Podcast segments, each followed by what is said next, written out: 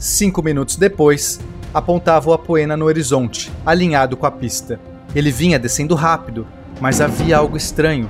As asas balançavam, o avião dava uns soluços, ele vinha meio que derrapando no ar. O silêncio era absoluto, ninguém respirava.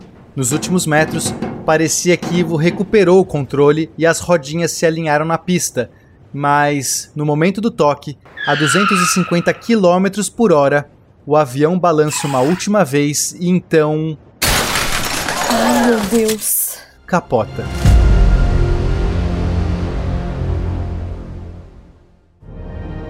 Cinco, quatro, três, dois, um. Eu já perdi um piloto. Vamos colocar essa merda no ar! Eu vou voar. Aborta a missão, aborta, aborta. Alcântara, temos um problema. O Brasil vai pro espaço. Ou será que não?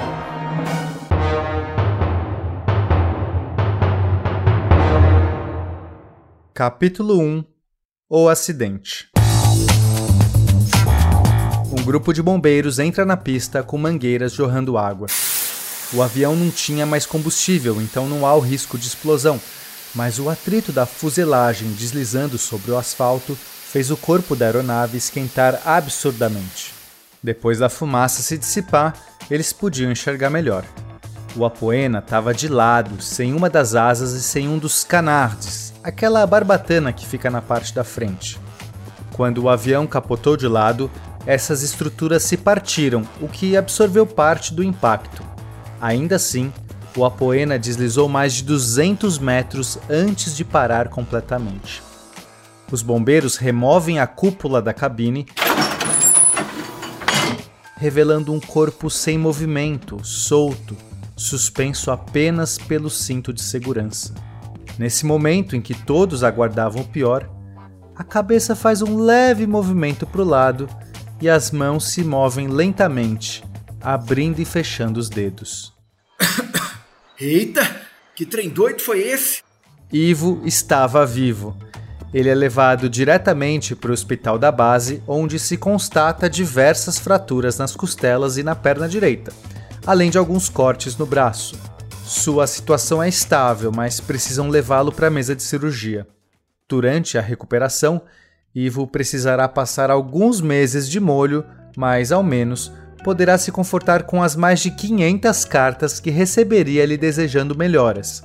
Agora ele tinha uma noção de como o programa espacial estava tão presente na vida dos brasileiros. Já o Apoena, apesar de estar manco de uma asa, não tinha sofrido grandes avarias. Os engenheiros teriam um trabalho razoável para restaurá-lo, mas como tinham muitas peças extras vindas do assalto bem sucedido, poderiam deixá-lo zerado em quatro semanas. Lacerda queria chamar um outro piloto para substituir o Ivo, mas Ada tinha uma outra ideia. Ah, delegado Lacerda? Que mané delegado? É major, brigadeiro ou comandante? Escolhe um deles. Ah, desculpa, é comandante, isso. É, então, olha só, eu nem sei se vale a pena a gente chamar um substituto. Claro que vale. Você tá sozinha. A gente precisa de dois pilotos. É, não, eu sei, mas eu tô pensando aqui, ó, pensa comigo. Se o, o, o senhor, senhor, senhor, é, chamar o próximo da lista, né, ele vai chegar e vai ficar parado, porque o Apoena tá no concerto. Só quando o Apoena for liberado é que dá pra gente começar o treinamento, né? Que aí vai o quê? Mais uns dois, três meses? E aí, quando a gente finalmente puder voar, é capaz do Ivo já estar de volta. Ou seja, todo esse tempo jogado fora. Eu tô vendo onde você quer chegar. Mas com você de instrutora, a gente consegue acelerar bastante o treinamento do seu plate. Afinal, você já voa nesse avião. Ah, não, não, não, não. Eu sou muito ruim de explicar as coisas. Ahn, olha, eu sou mais do tipo intuitiva, sabe? Eu não consigo nem lembrar o que eu fiz durante o voo direito. e o Richard fica puto com isso. Eu acho que o meu tempo vai ser muito melhor usado voando a poena. Se eu ficar parada esse tempo todo, eu vou esquecer tudo que eu aprendi no primeiro voo. Ué, você não acabou de dizer que não lembra de nada direito e que voa só na intuição? Ah, mas, mas vai que a intuição acaba esquecendo como voa, né? Tá bom, Ada. Você ganhou. Se você acha que dá conta sozinha, eu pago pra ver. É isso, Lacerdinha, assim que fala. Ela pula no pescoço do Major num abraço, quebrando qualquer resquício de protocolo que ainda restasse. Ei, calma. Segura as pontas. Não vai me decepcionar, hein? Capítulo 2 Além da Estratosfera No dia 8 de setembro de 1955, um Apoena reformado é lançado do bombardeiro B-17 a 9 km de altura com uma ADA super compenetrada a bordo. O objetivo da missão era tentar cruzar os 40 km de altura. O objetivo pessoal dela era domar o Apoena. Ada havia se sentado com o Jaime diversas vezes para discutir as manobras em baixa velocidade. Foram noites em claro em que ela se imaginou se aproximando do pouso, lutando com os controles, pressionando os freios aerodinâmicos na medida exata e tocando o solo perfeitamente alinhada. Tudo passava em sua cabeça como num filme e ela estava tensa, pois sabia que agora era a vida real. Mas antes, ela tinha que cumprir a missão. Acelerando ao máximo, Ada mantém o Apoena na altura de 20 km até o mostrador marcar a impressionante velocidade de 2.300 km por hora, o que a transformava na primeira mulher a cruzar o Mach 2, ou seja, duas vezes a velocidade do som. Ela tinha um dilema agora. O objetivo era ultrapassar os 40 km de altura, mas nessa altitude o ar é tão fino que não gera sustentação suficiente para segurar o avião no ar. Para entender melhor isso, pensa que o avião é um golfinho numa piscina. Quando o avião está no chão, é como se o golfinho estivesse lá no fundo da piscina. Quando o avião está em 20 km, é como se o golfinho estivesse no topo da piscina, na superfície da água. A altura de 40 km é como se fosse um aro que está suspenso alguns metros acima da água. Não tem como o golfinho nadar tranquilamente até o aro, pois golfinhos não nadam no ar. O único jeito é o golfinho pegar impulso dentro da água e saltar com tudo para fora. Se ele conseguir um impulso grande o suficiente, ele atravessa o aro e então cai de volta na água. Ada teria que fazer esse salto para alcançar os 40 quilômetros. Mas qual o melhor jeito de fazer isso? Um golfinho afunda um pouco antes do salto para ganhar impulso. Seguindo essa ideia, ela pressionou o manche para frente, embicando o apoena para baixo. A velocidade absurda aumentava ainda mais enquanto o avião perdia altura e quando chegou nos 17 quilômetros, Ada puxou o manche para trás o máximo que pôde para erguer o bico do Apoena o quanto fosse possível. Alcântara, iniciando o salto. Uou! Ela se surpreendeu com a empinada. Um avião normal tem as asas saindo do meio do corpo, no S1, o Richard colocou as asas na parte de trás, o mais para trás possível. Além disso, colocou os canards, as barbatanas, lá na parte da frente, na cabine do avião. E o motivo era gerar o máximo de alavanca possível na hora de empicar. Esse era um golfinho que nasceu para saltar. O Apoena chegou a ficar 70 graus inclinado para cima. Ada subia quase numa vertical. A velocidade foi diminuindo enquanto ela subia e subia. Será que chegaria nos 40 quilômetros? Mas algo curioso aconteceu no meio do caminho. Como a poena foi ficando mais e mais leve à medida que o combustível queimava, em algum momento ele ficou tão leve que o impulso do motor apontado para baixo ganhou da gravidade e começou a acelerar o avião, aumentando a velocidade virou um foguete. Alcântara, a velocidade está subindo. Isso é incrível, eu vou passar dos 40 quilômetros. Ada, atenção. Você não. Motor. Alcântara. Não copio. Repita. Ai, cacete de águia zarolha. Ah, ela não tá ouvindo. Que merda. Já passou dos 40 e tá entrando na ionosfera. O rádio não funciona. Ai, cacetas, aí agora? Pô, mas o avião parece ótimo. Qual o problema? Ela tá subindo muito mais do que a gente previu. Só que é um salto. Quanto mais alto você sobe, maior é a queda. E isso quer dizer que o impacto da descida vai ser grande? Absurdamente grande. O apoio ainda não foi desenhado para isso. Ninguém achou que ela conseguiria um salto tão alto. E ela tem que cortar o motor já. Ai, meu Deus. Puta que pariu. São Longuinho, São Longuinho. Se o Apoena voltar inteiro, eu dou 3 mil pulinhos. Mas a Ada, por iniciativa própria, nunca cortaria aquele motor. Ela era um pássaro livre que amava voar acima de tudo. Quando acabou o combustível, o altímetro marcava 55 quilômetros e continuava a subir. O céu foi ficando escuro, o chão desaparecendo. Ela olhava para fora embasbacada com a visão. Dava para ver até a curvatura da Terra. Aquilo era inacreditável. O ponteiro foi subindo até alcançar os 69 quilômetros e então começou a descer. Com o ar tão rarefeito, Ada mexia os controles, mas o avião não respondia. Ele começou a descer de costas, caindo como uma pedra. Aos poucos, a velocidade foi aumentando e o Apoena começou a girar até que o bico apontou para baixo. Nessa posição, ele cortava ainda melhor o vento e a velocidade disparou. Quanto mais ele despencava, mais a velocidade subia e não havia nada que Ada pudesse fazer. Aliás, só uma coisa: acionar os freios aerodinâmicos. Ui, segura, Poena, calma, segura.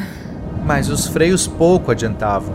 A velocidade continuava a subir e agora a temperatura também. Do chão, os espectadores viam um meteoro incandescente voando a três vezes a velocidade do som. Meu Deus do céu. Ada suave em bicas. O apoena estalava, vibrava, as asas brilhavam em brasa. Aos 30 quilômetros de altura, os controles começaram a responder. Ada tinha pouquíssimos segundos para parar a queda ou se chocaria na parte mais densa da atmosfera. Mas se ela puxasse muito forte os controles, as asas se partiriam. A pressão no manche é gigantesca. Ela faz força para puxar, mas tinha de fazê-lo suavemente, de maneira extremamente precisa. A força G vai subindo. Ela imediatamente comprime as pernas e o abdômen num reflexo treinado tantas vezes na centrífuga. A visão se estreita até se fechar num túnel escuro e comprido. Os sons desaparecem. 8G. 9G. Ela não podia largar. Ela não podia apagar.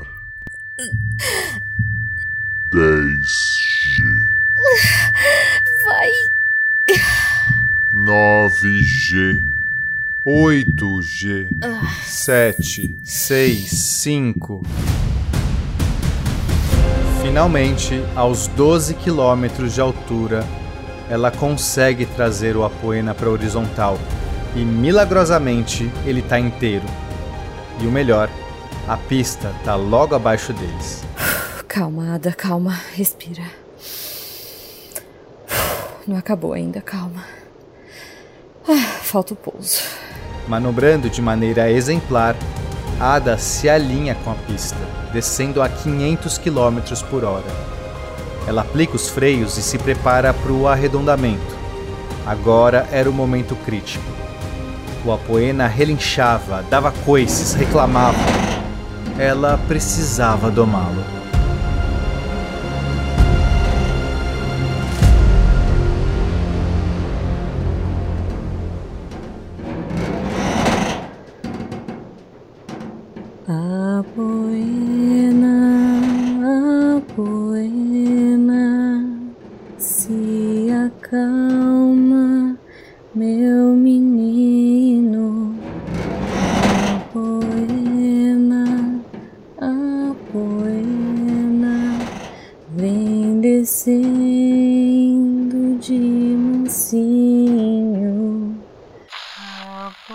que é isso? O que, que a Ada tá fazendo? Cara, ela. Ela tá cantando pro Apoena. Eu nunca vi nada parecido. Eu tenho que gravar isso. Apoena, Apoena, se acalma, meu menino. Apoena, Apoena vem voltando pro seu ninho, a poena, a poena, vem voltando pro seu ninho. Ninguém acreditou quando viu o toque suave das rodinhas na pista. Embora estivesse a 260 km por hora, a todos pareceu que o Apoena vinha deslizando sobre uma pista de gelo até parar completamente. Ela havia conseguido. Fez o voo mais impossível que o mundo já vira e saíra viva. Capítulo 3 O Superjato Se Ada Rogato já era chamada de Rainha do Ar, depois desse voo a coisa perdeu o controle. Bruxa dos Ventos, dizia um noticiário de rádio. Senhora das Nuvens era a manchete de um jornal. Tomadora de aviões, afirmava um âncora na TV Tupi, tocando uma cantoria que ninguém sabe como vazou para um jornalista. O feito de Ada era algo que entrava para a aviação mundial. Ela era simplesmente a pessoa, homem ou mulher, que tinha ido mais rápido e mais alto no mundo. Lacerda, porém, estava furioso. Ah, Dada, o que, que você tem na cabeça, mulher? Ah, o de sempre, Almirante. Vontade de voar. Almirante não, né, querida? Aí você me fode. Ups, verdade. Escuta, a missão era 40 quilômetros. Que loucura foi essa que te deu? De achar que seria razoável chegar a 70? Tá maluca? Virou astronauta agora? Eu tô trabalhando para isso, chefinho, mas veja bem, foi 69, nem chegou nos 70. Para de gracinha. Isso aqui é muito sério, moça. Você podia ter morrido. Além de quase destruir a merda de um avião único que a gente ralou muito para conseguir. Nessa hora, Lacerda quase deixou escapar a história do grande assalto, mas se segurou. Olha, me falaram que o objetivo era passar dos 40 quilômetros. Ninguém tinha colocado um teto. Aí eu pensei que. Precisava? Caramba, Ada! É o mínimo de bom senso. Você atravessou toda a estratosfera. Não, isso não é nada aceitável. Tá, desculpa, Lacerda. É, comandante Lacerda. Mas eu tô fazendo o meu melhor pro programa. O Jaime disse que os dados do meu voo vão avançar em dois anos o desenvolvimento das cápsulas espaciais. Eu achei que o senhor estaria contente. Não, eu tô puto. Os cientistas amam a ciência, os dados, toda essa parada. Mas eu sou responsável pelas pessoas, pelo programa. Já não basta o Ivo se estrupiar todo. Você tá querendo competir para ver quem morre mais rápido? Acordada. Você não tá falando sozinha. Tem uma equipe gigante por trás. E você tem que, no mínimo, respeitar isso. Ei, quem é que tá pulando feito um coelho na pista? O coitado do Zé não acreditava em superstições, mas promessa para santo era coisa séria. 1245, 1246, 1247, 1248, 1249. Mas voltando, o Lacerda estava coberto de razão em dar uma dura na Ada, mas ainda assim, aquele voo tinha sido muito valioso para os cientistas. O Apoena foi todo desmontado para que se pudesse analisar completamente cada peça, válvula, vedação, sensor, atuador, etc. E levaria um bom tempo até ele voltar a voar. Mas, para sorte da Ada, o segundo superavião do Richard, o S-2, tinha ficado pronto. Esse usava motores a jato, não motor de foguete. Eram dois Avon 107, cada um queimando meio litro de querosene por segundo para gerar 3.500 kg de força. A vantagem de se usar motores a jato era poder usar o oxigênio da atmosfera para fazer a combustão, e assim ter 20 minutos de queima em vez dos 5 minutos do Apoena. A desvantagem era que, justamente por usar oxigênio da atmosfera, o jato não podia ir tão alto. Acima de 20 km, a potência diminui e passar dos 25 se torna muito difícil. O S2 era um jato mais tradicional, com as asas voltadas para trás e uma cauda contendo duas asinhas, os estabilizadores horizontais, e uma vela, o estabilizador vertical. Sua fuselagem prateada, rajada com azul metalizado e linhas douradas, lembravam o estilo do Apoena, mas diferente desse, o corpo era mais largo para abarcar os dois motores enormes, de forma que as rodinhas, mesmo escondidas dentro da fuselagem, estavam mais afastadas. Esse seria um jato bem mais estável para pousar do que o anterior.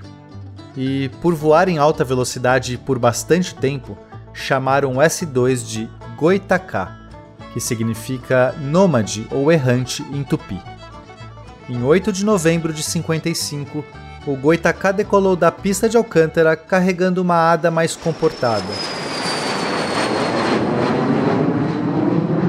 O objetivo da missão, além de testar o próprio jato, era atingir uma velocidade supersônica por 5 minutos e retornar em segurança. Ada executou tudo de maneira precisa, sem emoções dessa vez, e sobre o pouso, aquilo foi moleza. Com suas asas maiores e as rodinhas mais afastadas, o Goitacá era um cavalo manso perto do Apoena.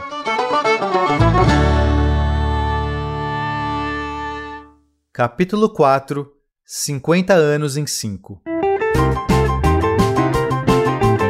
Durante esses nove meses em que acompanhamos o progresso do programa Gaviões, outras coisas estavam acontecendo em Alcântara. Os cargueiros soviéticos começaram a chegar, trazendo cientistas e toneladas de equipamentos e peças de foguete, inclusive o motor RD-108 e os S-155 que eles estavam devendo ao Brasil por conta da negociação lá no começo do ano. Uma vez de posse desses motores, a principal equipe de engenheiros da base, liderada pelo Zé, tratou imediatamente de começar a engenharia reversa, mas aquilo era absurdamente complicado.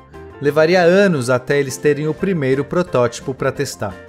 Enquanto isso, Richard e Jaime se dedicavam em desenhar o primeiro estágio desse novo foguete brasileiro, um foguete capaz de colocar um satélite em órbita da Terra.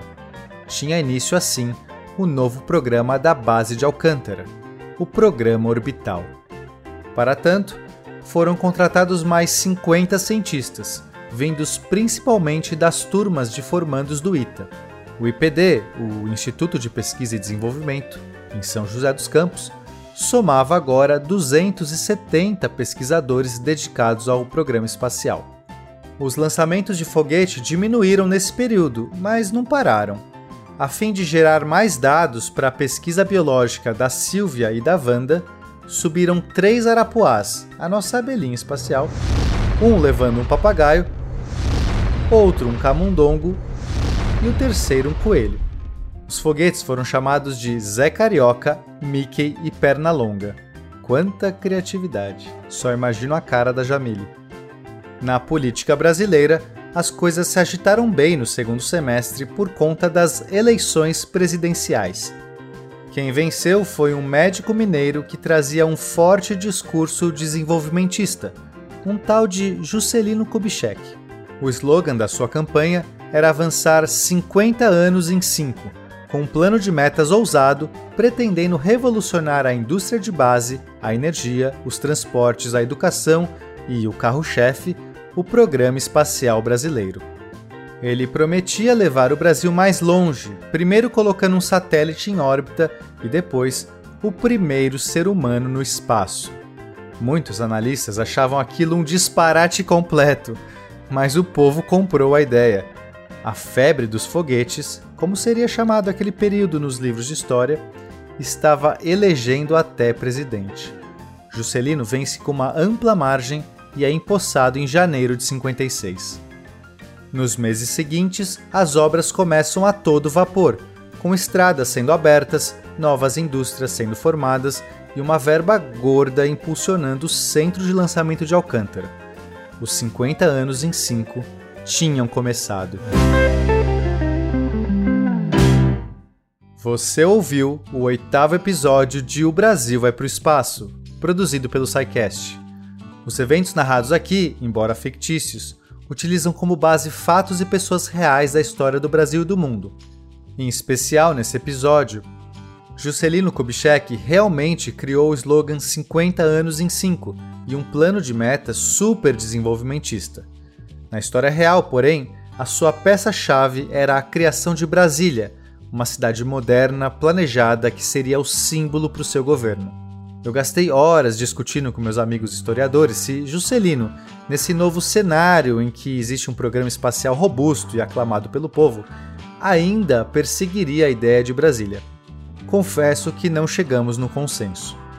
Naquela época, a capital do país era o Rio de Janeiro, uma cidade de 3 milhões de habitantes. A ideia de transferir a capital para o interior, concebida ainda no século XIX, não era apenas uma questão de desenvolvimento regional, mas tinha um propósito estratégico crucial: isolar o poder político das manifestações populares na metrópole carioca.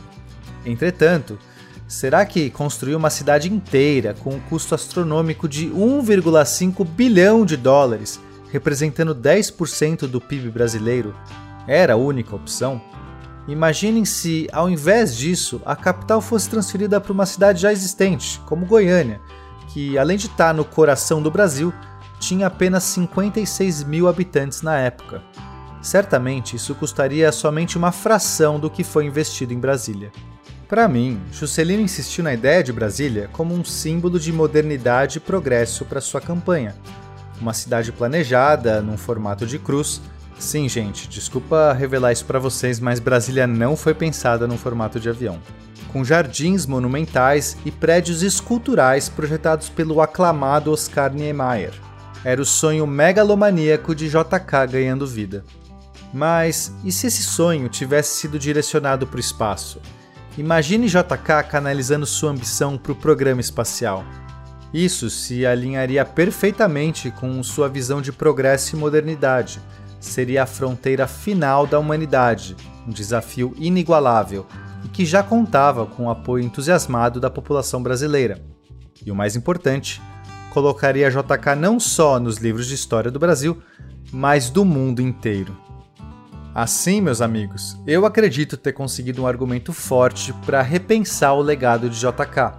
Talvez, nessa nossa realidade alternativa, se Brasília desse lugar ao programa espacial, aquele 1,5 bilhão de dólares a mais poderia ser o impulso que faltava para o Brasil se lançar de verdade na corrida espacial. O texto, narração e direção desse episódio foram feitos por mim, o Pena. Vozes: Ada Rogato por Jujuba, Lacerda por Marcelo Guaxinim, Jaime por Lennon, Zé por Fencas, Ivo Lopes por Felipe Queiroz, vozes extras por Diogo Pascoal, consultoria histórica por William Spengler, CA e Fencas, consultoria técnica por Lennon, revisão por Sil Pérez, edição e mixagem por Felipe Reis, vinheta por Vitor Moreira e a distribuição é do Portal Deviante. E aí você já sabe que, como esse programa espacial está sendo simulado no computador, a gente tem imagens. Então você pode ver o pouso, quer dizer, a queda do Ivo e também o voo estratosférico da Ada. Basta clicar aí no link no seu agregador. E aí você aproveita para escrever um comentário lá e dizer o que achou. Mas vamos combinar uma coisa? Se você não quiser entrar lá para escrever alguma coisa, pelo menos compartilha, divulga, é, ajuda a gente a fazer esse podcast chegar em mais gente, porque ele está dando muito trabalho e está sendo muito caprichado e eu tenho certeza que existe muita gente por aí que adoraria se envolver com essa história, mas não sabe nem que ela existe. Tá bom? Então, muito obrigado por ouvir e até a semana que vem. O Brasil vai para o espaço ou será que não?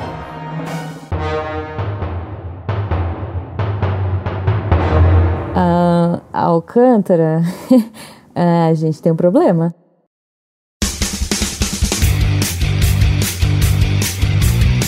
Cortes, edição de podcast.